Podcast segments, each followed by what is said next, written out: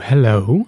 Herzlich willkommen zu einer neuen Folge des Weinstein Podcasts. Mein Name ist Jan und ich begrüße euch zu einer Travel Edition des Podcasts. Und zwar war ich im Kaiserstuhl unterwegs, kurz rüber ins Elsass und möchte euch ein paar Impressionen mitgeben und ein paar Weinverkostungen durch äh, den Äther schicken, wie man so schön sagte damals, als noch Leute Radio hörten. Ähm, insofern ja, seid gespannt. Viel Spaß beim Zuhören. Wir hören uns gleich.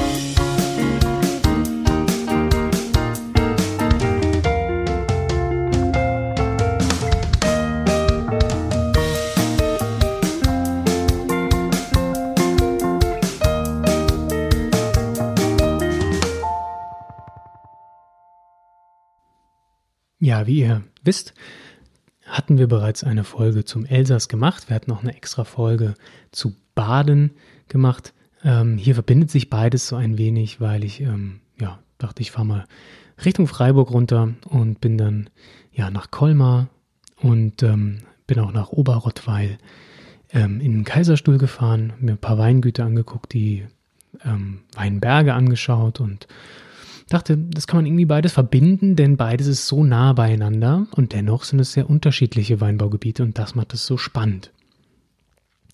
Ähm, der Rhein trennt quasi äh, das Elsass vom Kaiserstuhl. Ähm, nichtsdestotrotz sind beide Gebiete östlich der Vogesen, was zur Folge hat, dass sie im Regenschatten liegen. Sprich, alle ähm, ja, Regenwolken und so regnen sich auf der Westflanke aus und was dann wirklich ähm, an der Ostflanke im Elsass und in Baden wieder runterkommt, ist eigentlich warme Luft. Und deswegen sind die beiden Gebiete auch wirklich sehr, sehr warm und niederschlagsarm. Das Elsass ist das niederschlagsärmste Weinbaugebiet Frankreichs sogar. Ähm, und ja, wir sind hier wirklich ähm, vom Klima her sehr gut aufgestellt. Insbesondere Baden, was ja auch zur Weinbauzone B gehört. Ähm, da ist schon wirklich richtig, richtig warm. Ähm, ist das wärmste, der Kaiserstuhl ist das wärmste und sonnenreichste Weinbaugebiet Deutschlands. Daher sind die beiden sich zumindest klimatisch relativ ähnlich. Unterscheiden ähm, muss man sie jedoch geografisch und vom speziell ähm, vom Boden. Das ist nicht mehr Geografie, sondern ähm, ja, Geologie eher. Hier finden wir den größten Unterschied und äh, der Terrassenbau im Kaiserstuhl insbesondere unterscheidet sich dann doch wieder stärker vom Weinbau des Elsasses. Das alles mündet dann in äh, die Weine, die wir von dort bekommen. Im Kaiserstuhl ist es ganz, ganz klar der Spätburgunder, der auch den Löwenanteil der Weinberge besetzt und viele andere ja, Burgundersorten. Wir finden Grauburgunder, wir finden Weißburgunder, wir finden Chardonnay, wir finden aber auch ähm, Müller-Thurgau ganz viel. Das sind alles ja, Reben, die wirklich ähm, von der Wärme profitieren, die hier ähm, sowohl elegant sind als aber auch richtig, richtig saftig und kräftig werden können, da das relativ elegante Sorten sind, die aber von Wärme definitiv äh, stark profitieren können. Also Fokus auf Burgundersorten. Ähm, genau beim Weingut Salvei war ich äh, bisschen länger versackt in der Probierstube und ähm, die haben sich sowieso nur auf Burgundersorten ähm, gestürzt. Das ist, äh, das ist auch quasi deren Slogan. Salvei immer trocken, immer Burgunder. Ähm, die haben Spätburgunder, Weißburgunder, Grauburgunder, ein bisschen Muscatella. Ähm, ja, that's it. So, und mit so einer ähm, Kombination ist es natürlich spannend, dann in die großen Lagen zu gehen und zu gucken, okay, wie ändert die Lage denn den Geschmack? Und so haben wir hier wirklich eine sehr krüabhängige ähm, genau, Weinkollektion. Aber dazu gleich mehr. Erstmal nochmal kurz ähm, über die Böden gesprochen, nämlich Elsass und äh, Kaiserstuhl, wie gesagt, unterscheiden sich da stark. Ähm, die Rebsorten des Kaiserstuhls habe ich kurz genannt. Im Elsass, wie ihr wisst, dominiert ganz klar der Weißwein. Ähm, wir haben da schon, ja, wie gesagt, eine extra Folge drüber gemacht. Hervorzuheben sind hier natürlich äh, der Riesling, ganz klar auch die Cremons, ja, Cremant d'Alsace, darf man nicht vergessen, wenn man das Elsass aufzählt. Ähm, wir haben, wie gesagt, Riesling, wir haben, wir haben den äh, Pinot Gris, ganz klar, den Gewürztraminer. Also wir haben relativ äh, aromatische Rebsorten, ähm, wenn man den Pinot Gris mal außen vor lässt, obwohl der in den Grand Cru-Lagen auch wirklich sehr ähm, saftig sein kann und eine ganz, ganz starke Charakteristik ähm, hervorbringt. Natürlich gibt es dort auch den äh, Muscat, wir haben, wir haben Pinot Blanc, Silvaner aus dem Elsass, ja. Und die einzige Rotweinsorte ist eigentlich so sozusagen Pinot Noir. Ähm, ja, aber Pinot Noir aus dem Elsass kann man trinken, muss man aber nicht, würde ich jetzt mal behaupten. Da würde ich definitiv bei den Weißweinsorten bleiben. Genau, was die Böden angeht, und da wollte ich eigentlich drauf hinaus, was einer der großen Unterschiede, Unterschiede auch ist, ist, ähm, dass im Elsass die Böden wirklich sehr, sehr, sehr verschieden sind. Ähm, Sand, Kiesel, wir haben Löss, wir haben Kalk, Ton, Schiefer, Granit. Schiefer Granit sind natürlich ähm, gerade in den großen Lagen sehr häufig vorzufinden. Da entstehen so die besten Weine des Elsasses. Wir finden ein bisschen Vulkangestein, weil es dann langsam schon wieder rüber über den Rhein geht in den Kaiserstuhl, der nämlich eigentlich auf äh, Magma thront. Das Ganze ist sehr stark ähm, geprägt von verwittertem Vulkangestein, der Kaiserstuhl. Und äh, wir finden aber auch ein bisschen Löss. Und das Löss, würde ich sagen, ist eher wahrscheinlich bei den meisten Weingütern in den, ja, wie soll ich sagen, in den Gutsweinqualitäten. Vulkangestein finden wir meistens in den ganz großen Lagen. Wenn wir zum Beispiel, wenn wir von Oberrottweil sprechen, den Henkenberg uns anschauen. Ähm, diese Böden haben natürlich eine andere Auswirkung. Wir haben gerade im Kaiserstuhl durch dieses Vulkangestein, das sehr dunkel ist, eine hohe Wärmespeicherung, was das Weinbaugebiet, das eh schon sehr warm ist, ähm, natürlich noch ein bisschen wärmer macht. Zumindest äh, der Rebe mehr Wärme zuliefert, auch über Nacht durch gespeicherte Wärme im Gestein. Ja, und wenn ihr jetzt denkt, hey, was hat das alles mit dem Geschmack des Weins zu tun und äh, wann trinken wir endlich was? Das kommt jetzt gleich. Ich habe ein paar Weine gekauft, die ich euch vorstellen möchte. Ähm, beim Weingut Salwei habe ich die meiste Zeit verbracht. Ich war auch kurz beim äh, Schwarzen Adler bzw. Franz Keller und bei April auch wirklich hervorragende Weingüter. Doch ich wollte jetzt mal Salwei featuren, weil ich da ähm, die meiste Zeit hatte und auch am meisten rumprobiert habe. Und ich finde, dass die den ja, Spätburgunder ähm, und den Burgunderstil des Kaiserstuhls ähm, sehr gut repräsentieren. Ähm, Im Elsass war ich nördlich von Colmar in der Weinerlebniswelt von Wolfberger sozusagen. Wolfberger ist ja wirklich ein Riesenunternehmen im Elsass. Die haben äh, ja jeden deutschen Supermarkt auch vollgestellt mit ihren Weinen. Es sind gute, gute Weine, viele Grand Cru-Lagen in deren Besitz. Ähm, ich habe mich entschieden für zwei Weine der Grand Reserve ähm, Kollektion. Das sind eigentlich äh, Cuvées, ähm, die spezielle Jahrgänge repräsentieren sollten.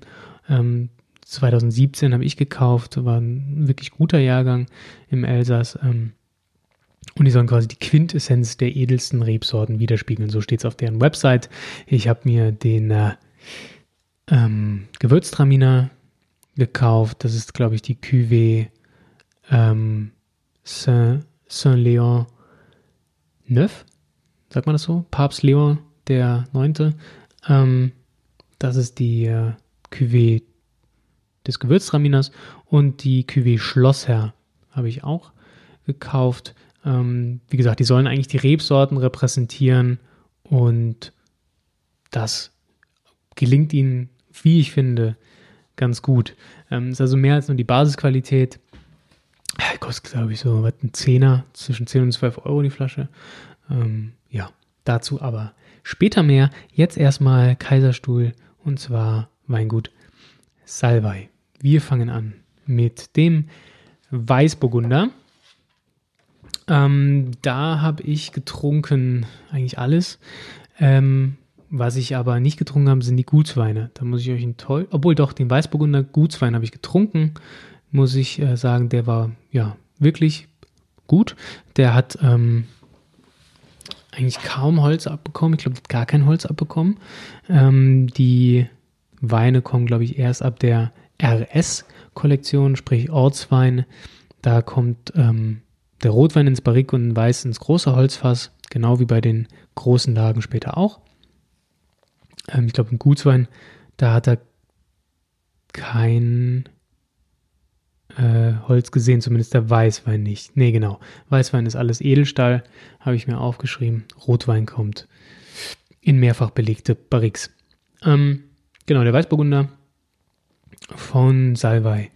Das war ein 2017er, den habe ich geschenkt bekommen. Ähm, absolut süffig, trinkbar. Ähm, schon Top-Qualität eigentlich dann. Äh, da sucht man im Supermarkt lange danach. Ist wirklich ähm, eine schöne, milde, runde Sache. Ähm, mir fehlt dabei die, die äh, Cremigkeit, die der Ortswein schon mit sich bringt, aber vom Holz eben. Das geht dem Gutswein noch ab. Da ist ein bisschen, ein bisschen mehr prickelnde Säure drin, sehr florale Aromen. Liegt natürlich auch daran, dass es nur Edelstahl ist, aber trotzdem, der Weißburgunder ja relativ säurearme Sorte ist, ist der ähm, sehr rund trinkbar, ein super ja, Speisenbegleiter, so blöd das klingt. Ich weiß, das hören manche nicht so gerne, aber ähm, eignet sich wirklich hervorragend. Ähm, hat so eine ganz leichte weiße Blütennote gepaart mit ein bisschen äh, meinem Empfinden nach Grapefruit, die schon ein bisschen was reifer ist. Ähm, der Wein ist relativ warm. Also wenn man sich einen Weißburgunder aus einem anderen deutschen Weinbaugebiet ähm, zu Gemüte führt, muss man manchmal überlegen, ob man das so gut finden soll, finde ich. Bin kein großer Weißburgunder-Fan, das muss ich gestehen.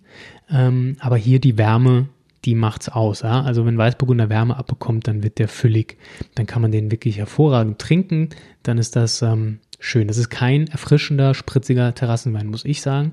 In der Gutsweinqualität schon, aber so generell, wenn ihr euch fragt, okay, Weißburgunder, passt das, wenn ich mich auf die Terrasse chillen will? Meiner Meinung nach gibt es da bessere Alternativen, die ein bisschen spritziger sind. Aber für Leute, die Säure nicht so mögen, Weißburgunder immer ein Geheimtipp. Weingut Salbei 2017 Weißburgunder. Ähm, ganz, ganz angenehmer Geselle. Ähm, eher auf der floraleren Seite. Dann habe ich getrunken den äh, Weißburgunder RS ähm, aus Oberrottweil. Das ist 2016 ist ein ja, relativ kühler Weißburgunder. Der kommt erst ein bisschen ähm, kühl um die Ecke. Bis, also sehr klassisch. Wir haben äh, leichte Zitrusnoten. Das Ganze ist aber relativ elegant schon ausgebaut und das Holz schmeckt man nicht direkt raus. Aber wir haben so eine leichte Cremenote mit drin. Ähm, kommt so ein bisschen hefiger um die Ecke. Ich finde, ich rieche da auch so ein bisschen Akazienblüten raus. Ähm, ist nicht so weißblütig wie der andere. Wir haben hier ein bisschen mehr, ja, auch reifen Apfel drin. Das Ganze wirkt schon ein bisschen gesättigter, ähm, trotzdem aber elegant und relativ kühle Stilistik. Oberrottweil Weißburgunder RS. Ähm, genau, RS steht für Reserve Salvei, ja. Ähm, ist wirklich einmal aus Top Lagen mit ähm, altem Rehbestand.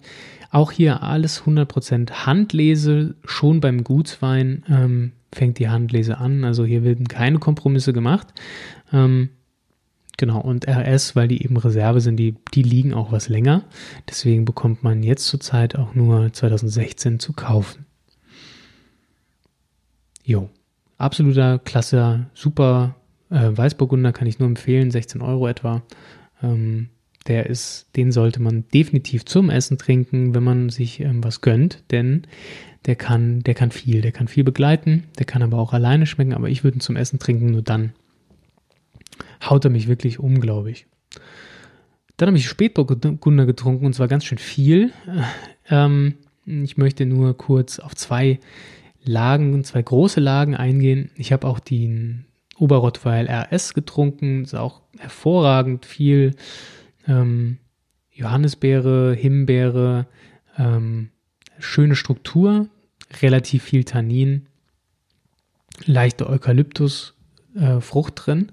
Also der ist definitiv auch zu empfehlen, sehr eleganter Rotwein. Ähm, da kann der Gutswein nicht ganz mithalten, obwohl auch ähm, der Gutswein Spätburgunder nicht schlecht ist. Hier gibt es eine Kaiserstuhl Collection sozusagen, die ist ähm, ich glaube, früher wurde die Käsleberg genannt, jetzt ist es aber einfach nur Kaiserstuhl. Da haben sie quasi ähm, ja, dann Gutswein draus gemacht. Der ist mehr in die dunklere Fruchtrichtung, der ist nicht ganz so kühl. Aber 2015 war auch eben ein sehr warmes Jahr. Ähm, also wenn man da noch ja, kaufen kann, würde ich auf jeden Fall empfehlen, den 15er zu nehmen und nicht den 17er. Der ist zwar fruchtiger, nein, der 17er ist noch gar nicht auf der Flasche. Sorry, da habe ich eine Probe bekommen. Da möchte ich ähm, nicht drüber urteilen, denn den könnt ihr so noch nicht kaufen. Ähm, genau, das, also Gutswein hervorragend, Ortswein ist dann schon eleganter. Definitiv mehr Struktur, bessere Struktur. Jetzt aber zu den großen Lagen, da wird es richtig spannend. Da haben wir nämlich den äh, Spätburgunder aus der Lage Henkenberg. Und der Henkenberg ist eine sehr mm, berühmte Lage im Kaiserstuhl, eine sehr gute Lage. Da finden wir ein bisschen Löss und vor allem Vulkane, Gestein vor. Vulkanverwitterungsböden sorgen für ganz, ganz dunklen Boden, der dann wirklich äh, viel Wärme speichert und hervorragende Grauburgunder und Spätburgunder hervorbringen kann. Henkenberg ähm, ist somit ähm, eher auch ein bisschen steiler. Wir haben ja im Kaiserstuhl den Terrassenausbau, der dafür sorgt, dass das Gestein nicht erodiert, sondern dass es da ähm, liegen bleibt. Das erleichtert ähm, den Reben auf jeden Fall viel. Das macht ähm, den Weinbau aber auch ähm, einfacher nach, im Nachhinein, aber die Errichtung solcher Terrassen ist natürlich ein super viel Aufwand. Und wenn ihr da mal durchfällt, ihr könnt auf meinem Instagram-Account @weinsteinpod gucken, da seht ihr ein paar Fotos dieser Terrassen. Ähm, super anzuschauen, sieht super aus, total beeindruckend. Klar, super viel Arbeit damit verbunden, aber sorgt dafür, dass da noch mehr Wärme gespeichert werden können und der Weinbau noch besser vonstatten geht. Ähm, ja, genau, und der Henkenberg ist eben auch einer dieser Berge. Hier finden wir im 2015er Jahrgang ähm, einen richtigen Knall. Also ich habe 14 getrunken und 15. 14 war ein Wasserjahr, es viel geregnet, der ist auch leicht, ähm, ja, das ist ein leichtfüßigerer Wein, sehr, sehr fruchtbetont, aber auch ein bisschen dünn. Für eine große Lage, ein großes Gewächs. Hm. Dann lieber 15 kaufen, denn da was warm, da, das knallt richtig. Ne? Ganz wie Kirsche, Brombeer, ähm, Pfeffernoten. Wir haben einen leichten Holzeinfluss, der für so eine leichte Cremigkeit sorgt, aber auch ein bisschen Vanillearoma und dem Ganzen eine schöne Struktur gibt. Die ähm, Tannine sind butterweich. Das ist ein großer, großer Wein. Also Henkenberg 2015, großes Gewächs, absolut super. Dann habe ich den Eichberg getrunken, der 2015 äh, gar nicht, der steht gar nicht mehr auf der, auf der Liste. Ich habe ihn trotzdem getrunken und gekauft, kann deswegen auch nicht sagen, was er kostet. Der ist noch blumiger, körperreicher, der ist stoffiger, saftiger. Ähm, was jetzt erstmal klingt, als wäre er besser, das will ich aber nicht sagen. Das ist Geschmackssache. Henkenberg ist eleganter. Ähm, der Eichberg ist einfach ein bisschen, ja, ist ein bisschen voller. Ähm, der geht mehr in diese, ja, wärmere, stoffigere Richtung, weil der einfach mehr Löss hat. Ne? Der Eichberg ist ähm, ein, ein Weinberg mit äh, äh, Lössboden. Ähm, die Südhänge waren mit Eichen bewachsen und wurden dann gerodet danach und äh, ja, ist jetzt deswegen auch ein sehr fruchtbarer Lössboden. Daher kommt das mit dem Körperreichen. Ähm, absolute Empfehlung. Wer wirklich äh, vielleicht kein Spätburgunder-Fan ist und lieber körperreiche Weine trinkt, sollte den mal probieren. Der verbindet das schön die Aromen eines guten Spätburgunders mit der Stoffigkeit eines südlicheren Weinbaugebietes. Ähm, und zu guter Letzt die größte Lage sozusagen im Kaiserstuhl. Eine der sehr großen, zumindest die Größe von Salvay ist der Kirchberg, ähm, Spätburgunder, großes Gewächs, Kirchberg. Äh, ja, absoluter Spitzentopwein, super Lage. Wir haben hier Löss und auch wieder Vulkangestein, viel steiniger als die anderen großen Lagen. Ähm, äh, somit wirklich eine Besonderheit. Der Gomillot ähm, empfiehlt auch diese Lage und stellt sie zu den besten Lagen des Kaiserstuhls. Ja, was macht das denn mit dem Wein?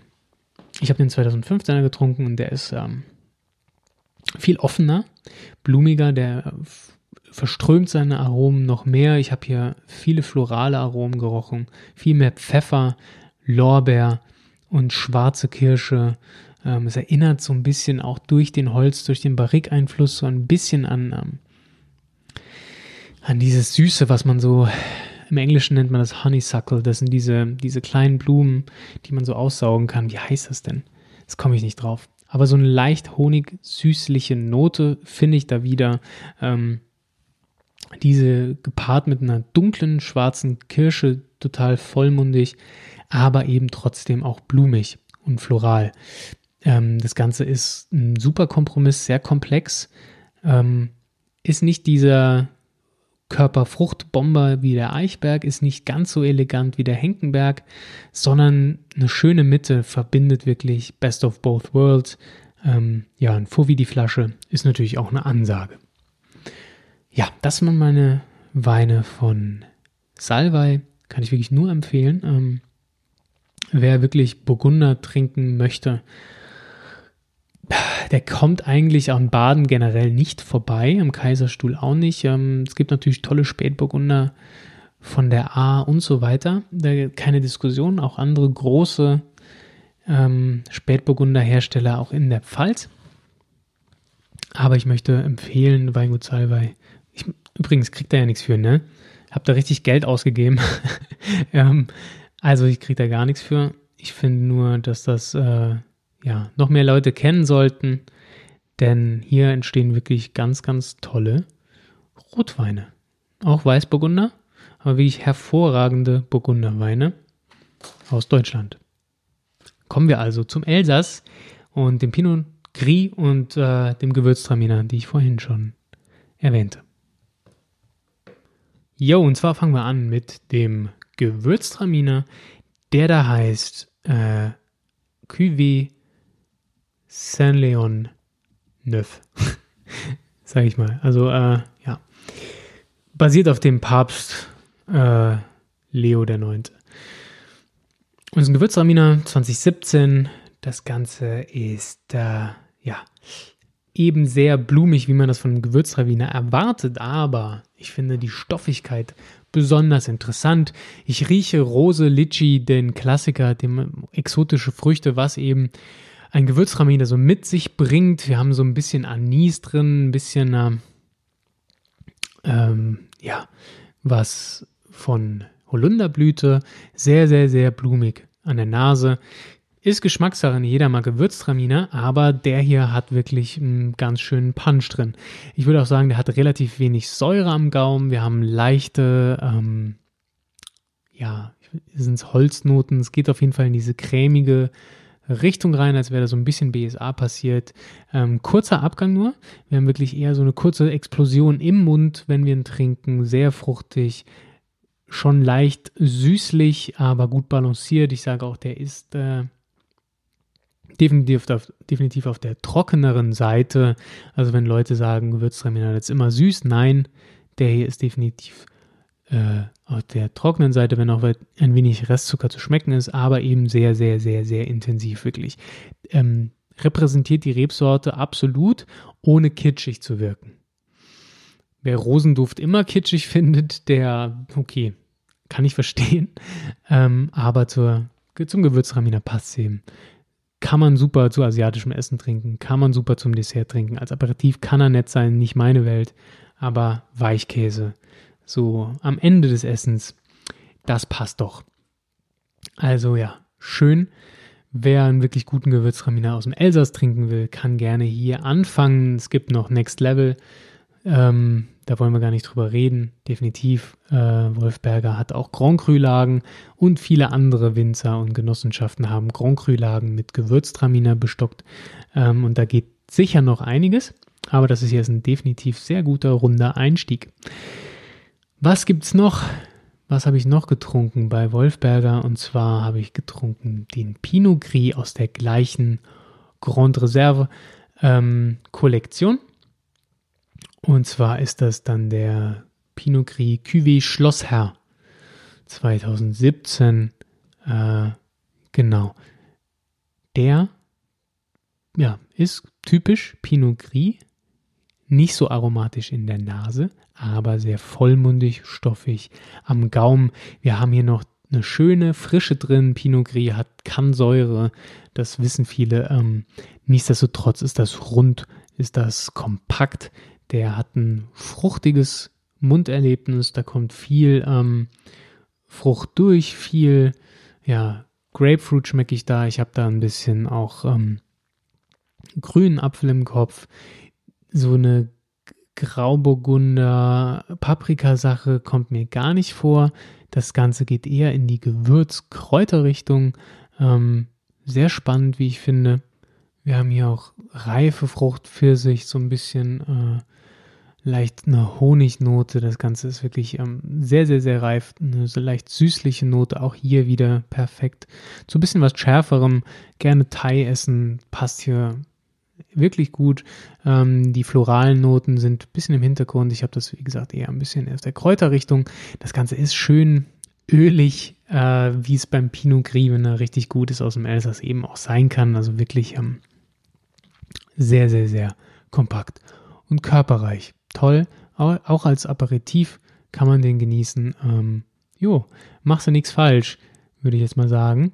Ähm, Wolfberger machen sowieso, die machen gute Weine. Das ist äh, vielleicht für den einen oder anderen ein bisschen verpönt, weil es so Massenware auch ist. Definitiv, da, da beißt die Maus keinen Faden ab, aber alles sehr, sehr gut gemacht. Hohes Level und ja, für 10 Euro finde ich, kann man da einen guten Pinot Gris trinken. Ähm, wo geht das schon? Ne? Also, ich hoffe, ihr habt ein bisschen was mitgenommen auch von meiner kleinen Weinreise. Ich hatte Spaß ähm, und versuche euch da ein bisschen was von zu vermitteln, was ich so getrunken habe. Ähm, auf jeden Fall, die beiden Regionen sind definitiv auf meiner Liste für ja, wieder hinzufahren, noch mehr auszuprobieren und äh, es bleibt definitiv spannend, wie jede Weinreise eben spannend bleiben sollte. Gut, dann hoffe ich, dass ihr ein schönes Wochenende habt. Die Sonne ist ja wieder draußen langsam. Der deutsche Winter ist weg. Es wird wieder wärmer. Und äh, ja, viel Spaß beim Weintrinken, viel Spaß beim Rumprobieren. Und äh, ja, lasst mir gerne ein paar Kommentare da. Eine Bewertung bei iTunes würde mich sehr freuen. Und äh, ja, wir hören uns wieder nächste Woche oder bei Instagram oder wie auch immer. Meldet euch, wenn ihr Fragen habt. Ich bin gerne dafür da, euch welche zu beantworten. Und ja, wir hören uns nächste Woche. Bis dahin. Ciao.